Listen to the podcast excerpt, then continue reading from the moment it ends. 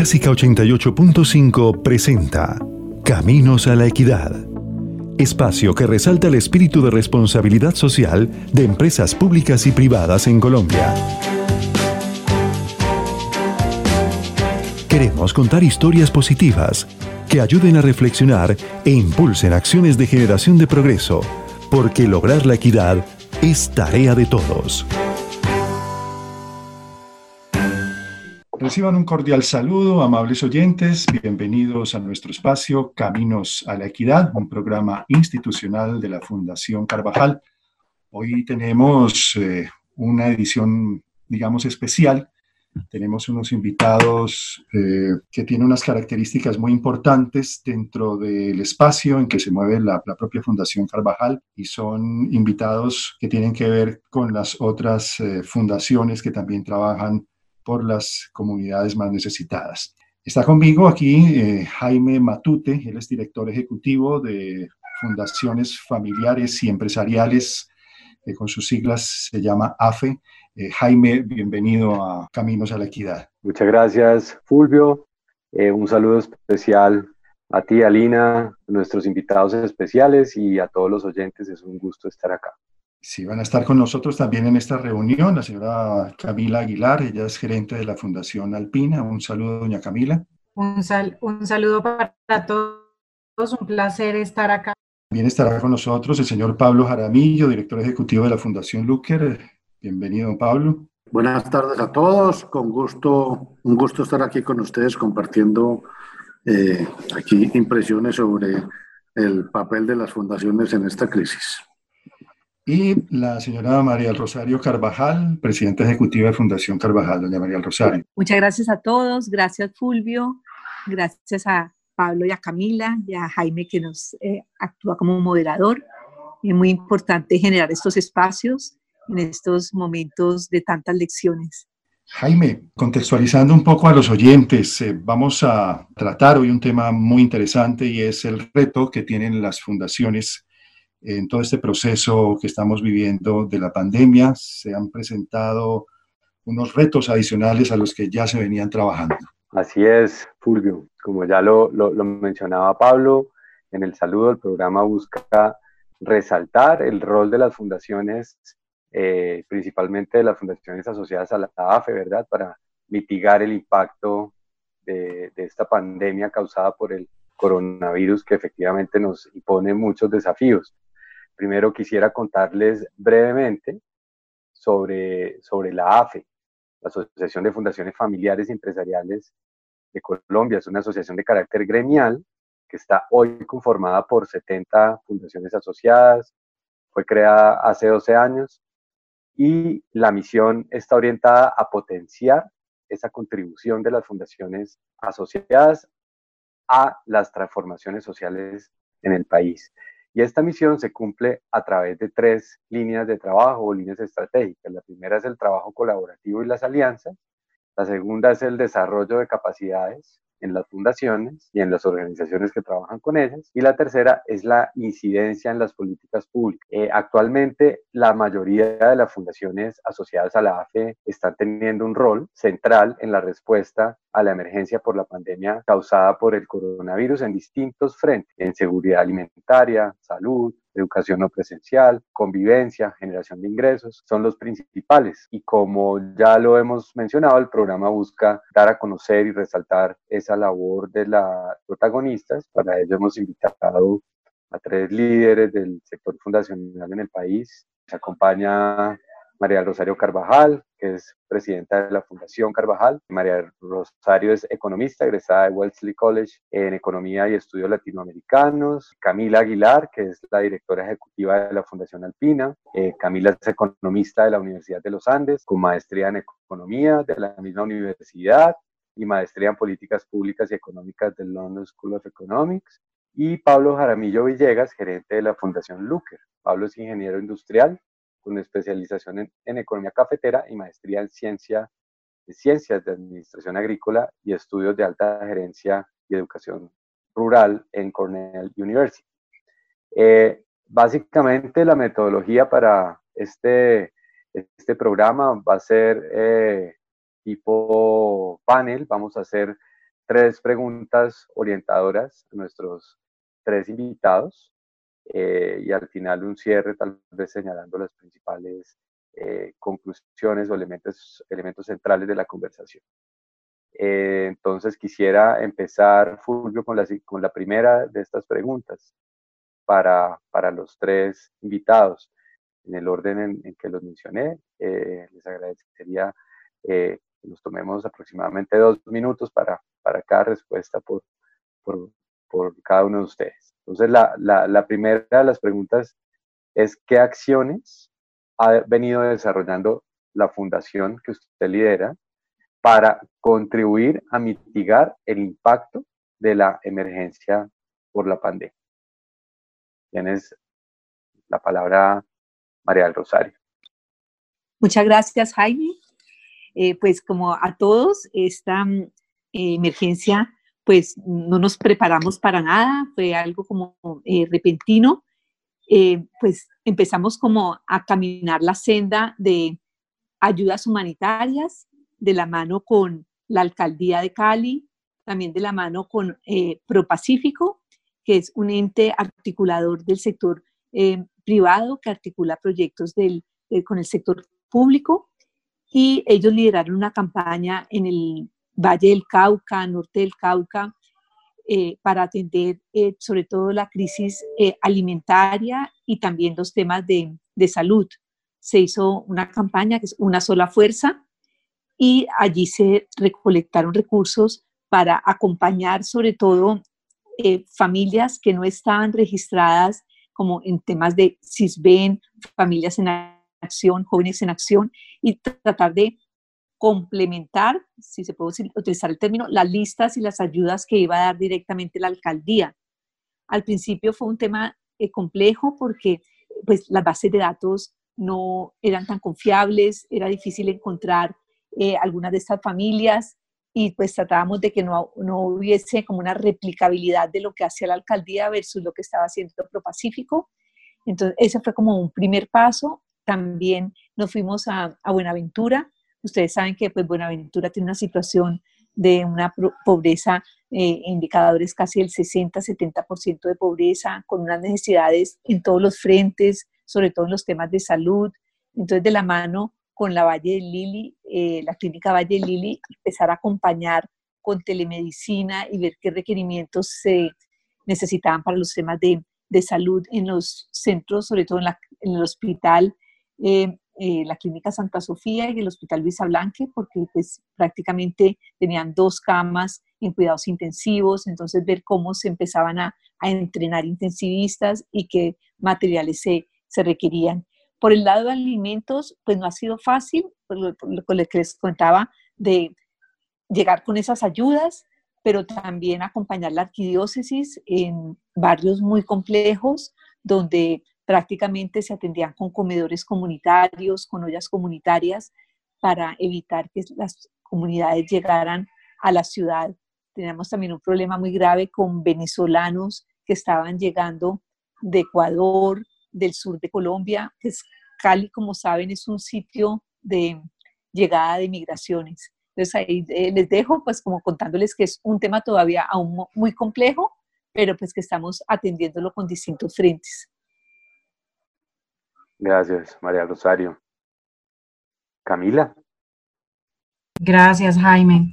Pues de acuerdo con María del Rosario, pues es un, tema que nos, toma a todos por sorpresa. Nosotros eh, arrancamos también, nosotros, la Fundación Alpina trabaja en, en desarrollo rural en el Cauca en este momento y en la Guajira. Entonces arrancamos con un tema de adaptación de los protocolos y de envío de piezas promoviendo el autocuidado a todos nuestros productores, porque hay algunos que están como muy alejados de, de las circunstancias, entonces también empezar a como sensibilizar un poco esta situación, eso fue como, como un primer paso.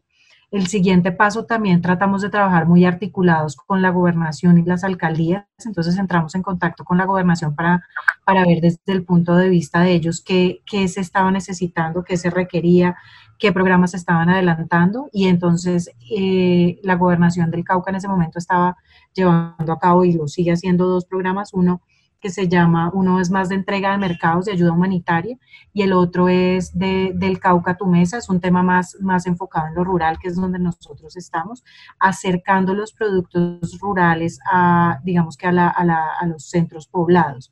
Entonces entramos en contacto con ellos para apoyar técnicamente ambos y dimos unas donaciones pensando que es bien importante articularnos con lo que ya, ya están dando, entonces unas donaciones para el tema de ayuda humanitaria, pero para nosotros es importante, dado que nosotros estamos en territorio, eh, pues tener el contacto con nuestros productores. E hicimos un levantamiento, estamos haciendo una sistematización, de hecho cada 15 días, de cómo están los productores rurales en, términos de, de, la llegada de sus insumos y de las posibilidades de comercialización. Eh, hasta el momento, digamos que los productores con los que nosotros estamos trabajando han estado fluyendo eh, bien, entonces no, no, nos interesa estar alertas para cualquier eh, tema o que, que, se dañe, digamos, el, flujo en el tema de comercialización, podamos, podamos irlos ayudando y conectarlos de igual forma con el programa de, de la gobernación. Y asimismo también hemos mantenido en nuestros proyectos puntuales un contacto virtual. Esto ha, cambiado un poco lo que nosotros tradicionalmente hacemos de las visitas de asistencia técnica y extensionismo. Sin embargo, nos, nos hemos transformado hacia mantener ese contacto, pero de otra forma. Y hemos hecho, cada técnico hace unos videos que hace llegar a sus, a sus productores sobre lo que se debe estar haciendo, cómo debe estar respondiendo eh, lo, lo, que tengamos, digamos, en, en, términos de nuestros proyectos y más o menos ha fluido. Digamos que ahí el reto ha sido más aquellos que no tienen eh, esas facilidades o internet, eh, como, como poder mantener el contacto, pero eso, eso ha sido. Y de la misma forma, en nuestra página web tenemos todas nuestras herramientas y metodologías disponibles para, para que todo el mundo pueda consultarlas. Digamos que eso en, en, a grosso modo es como hemos venido trabajando. Muchas gracias, Camila. Pablo, tienes la palabra. Eh, sí, gracias. Eh, básicamente, el cuento nuestro es muy parecido al de María del Rosario. Eh, nos tomó muy por sorpresa. Inicialmente fuimos muy reactivos a, la parte humanitaria. Eh, encontramos que la administración municipal se encontró unas bases de datos no confiables cuando no, confiables, además la administración en sí estaba muy nueva pues en el tema. Entonces, eh, les dio mucho trabajo como organizarse inicialmente.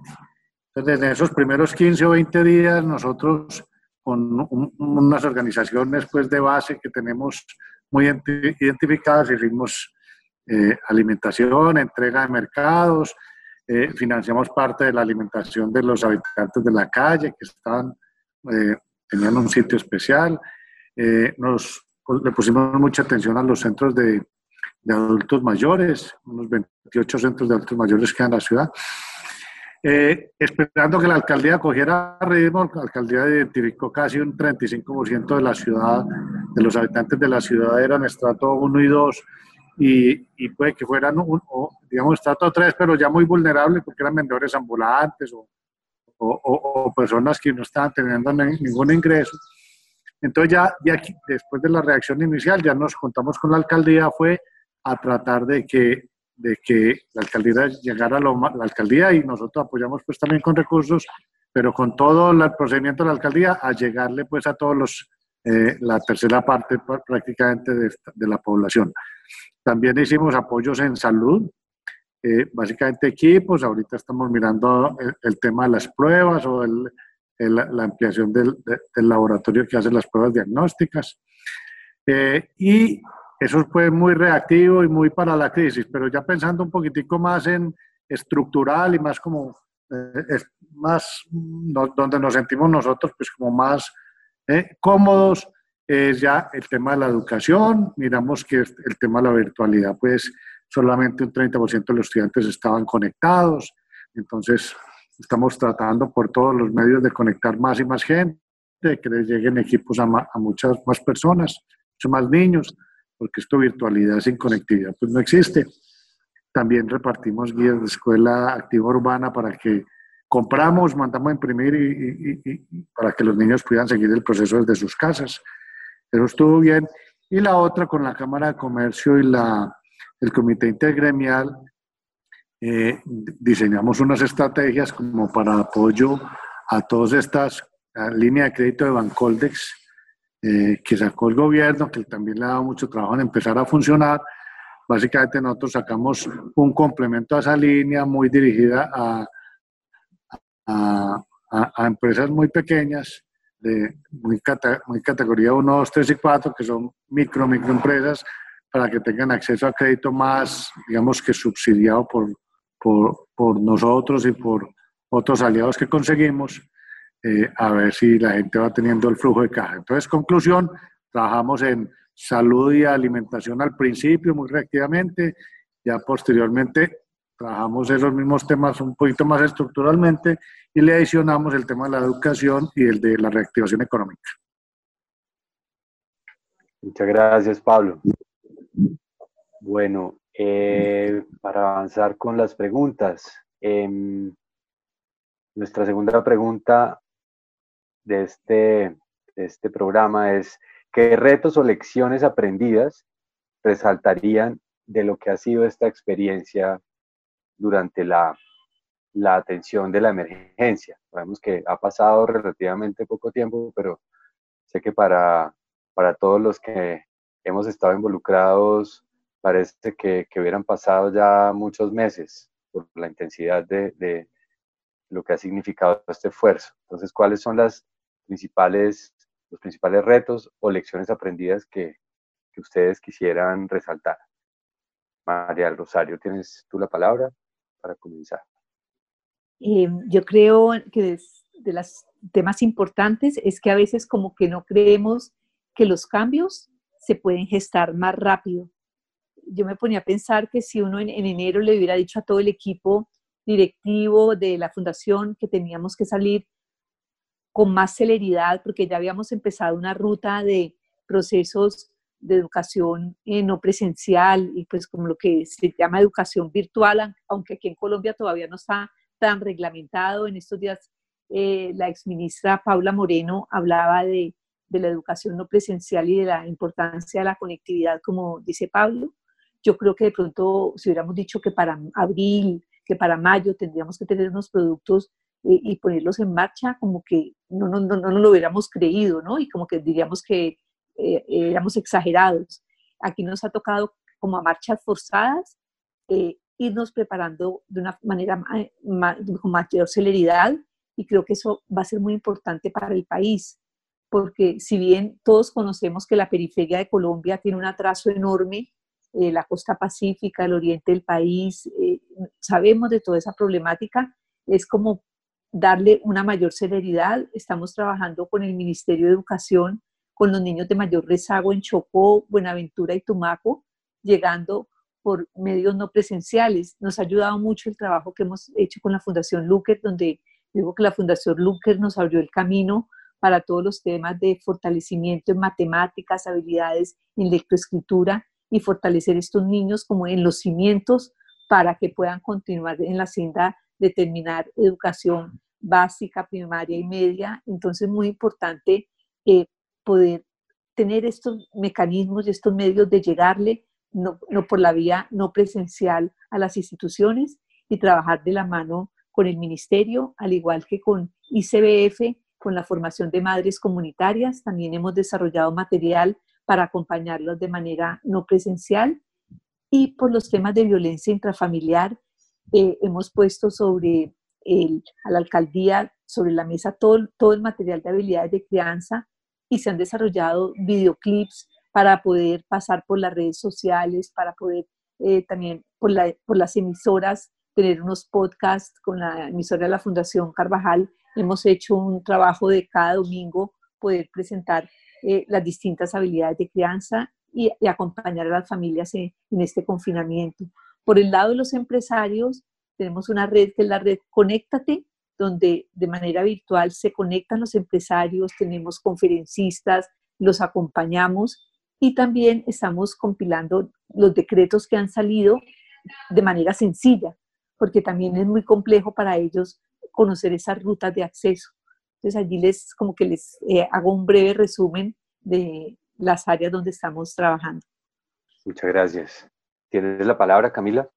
Gracias, Jaime. Pues mira, yo creo que sí es, es importante resaltar esas lecciones aprendidas porque asimismo como nos, nos cogió de improviso, yo creo que hay bastantes aprendizajes que se lograron desarrollar en este tiempo. Yo me referiría como a tres puntuales que, que, que creo que han sido importantes en nuestro caso. Uno es la, la importancia de la información y de tener efectivamente eh, claridad sobre quiénes son, digamos, los productores con los que trabajamos, con los que hemos trabajado, tener esas bases de datos actualizadas para efectivamente tener fácil contacto con ellos. Y eso, digamos, que también eh, es un insumo importante, como lo mencionaban tanto Pablo como María del Rosario, para, las, para los actores locales, la gobernación o las alcaldías, esa información que uno tiene, eh, o bien sea las organizaciones, etcétera y ahí el aprendizaje para nosotros es, las organizaciones han sido fundamentales, son ellas la base de donde está la información, de quienes tienen el contacto en territorio. creo que ese es un aprendizaje importante. El segundo sería relacionado con, con la articulación. Muchas veces pierde uno mucho tiempo tratando de, de inventarse algo solo o con algún otro socio, cuando sumando yo creo que, que funciona mucho mejor. En nuestro caso, eh, articularnos y dar insumos y hacer un apoyo técnico a, la gobernación funcionó bastante bien para poder desarrollar un programa.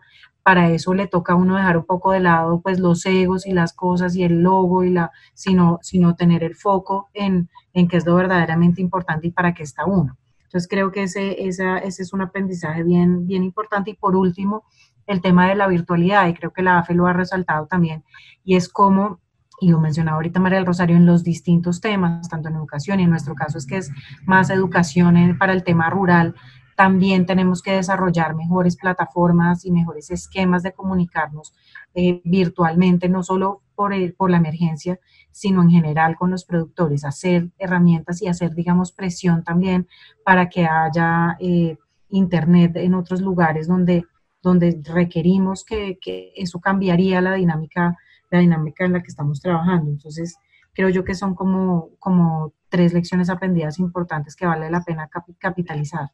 Gracias Camila. Finalmente Pablo para cerrar esta ronda. Voy a coincidir mucho con Camila. Eh, básicamente las tres lecciones, la primera, la información es súper importante. Eh, la, la, calidad de la información eh, que en el día a día puede que no se valore tanto en crisis, sí es la herramienta más importante y más necesaria. La segunda, eh, el tema de la virtualidad, sorprendentemente para mí en, el, en, este tema laboral ha funcionado perfecto. A mí no, no, me parece que sea lo ideal, pero ha funcionado perfecto. La empresa ha seguido, eh, la fundación sigue abierta, trabajando, eh, todo el mundo desde su casa, pero sin ningún sin ningún problema. Puede que el ritmo no sea exactamente el mismo, pero eh, ha funcionado. Muy bien. Lo que sí es que la virtualidad en el sistema educativo no ha funcionado para nada bien. Y en esto ni siquiera las universidades más encopetadas, privadas, con todos los recursos, estuvieron preparadas para eso. Esto es porque simplemente, pues la virtualidad no es simplemente conectarse y dar clase normal como lo haría cualquier profesor, simplemente a través de una herramienta como Zoom o como Teams. Esto es otro tema totalmente distinto.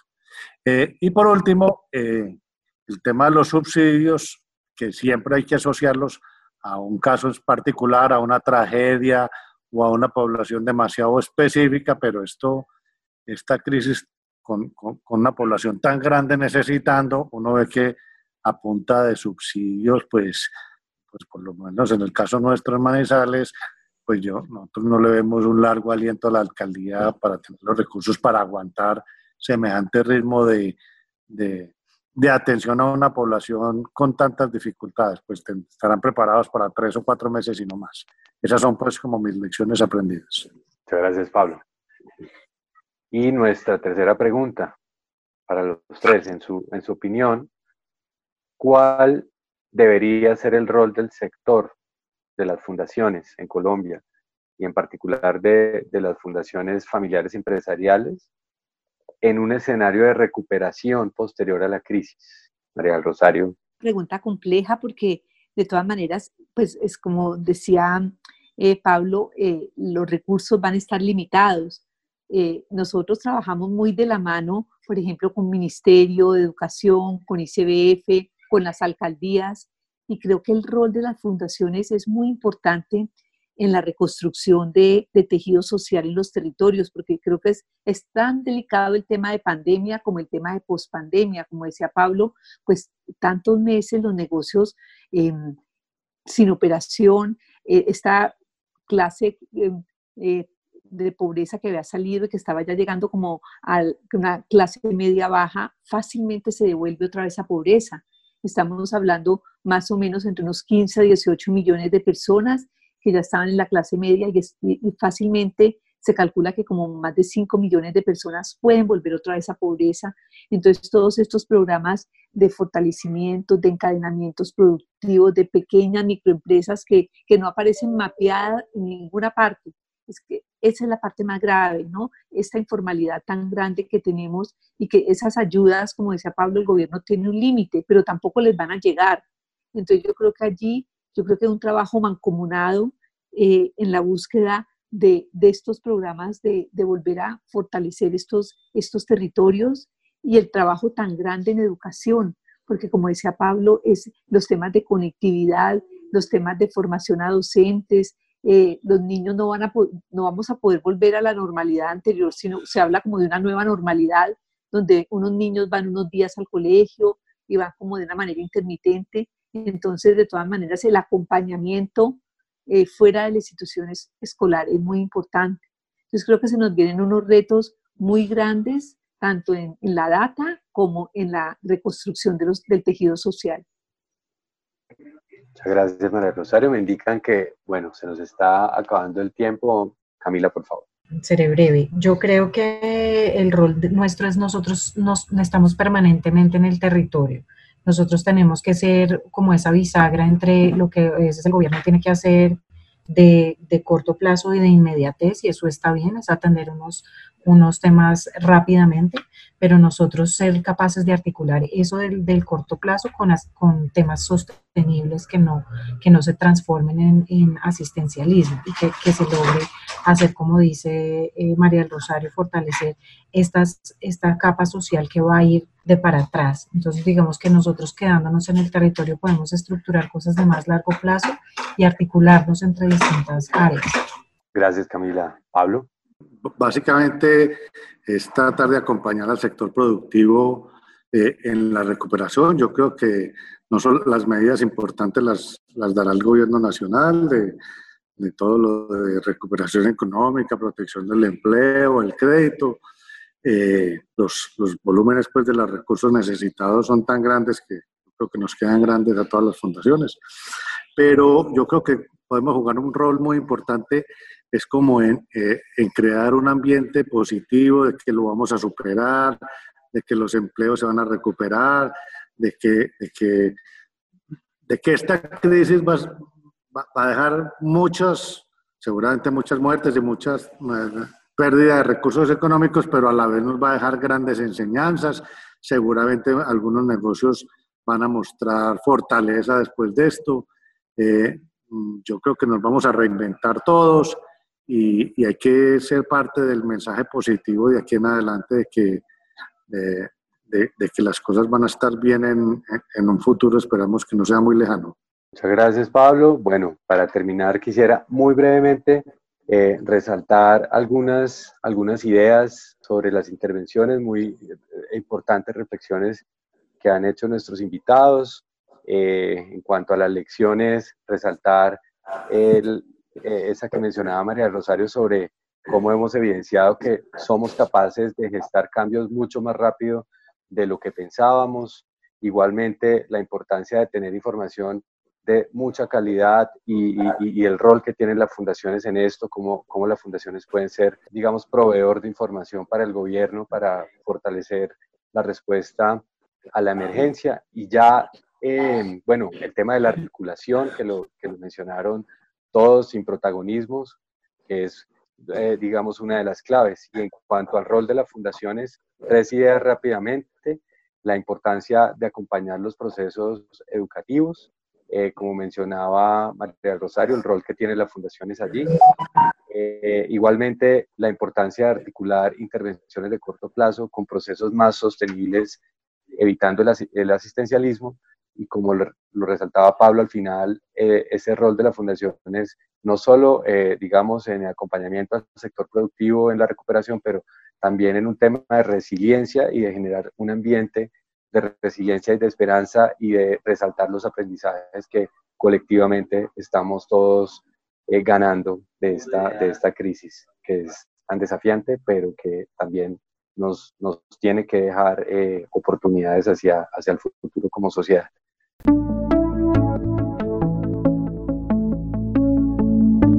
Clásica 88.5 presentó Caminos a la Equidad espacio que resalta el espíritu de responsabilidad social de empresas públicas y privadas en Colombia. Contamos historias positivas que ayudan a reflexionar y a impulsar acciones de generación de progreso, porque lograr la equidad es tarea de todos.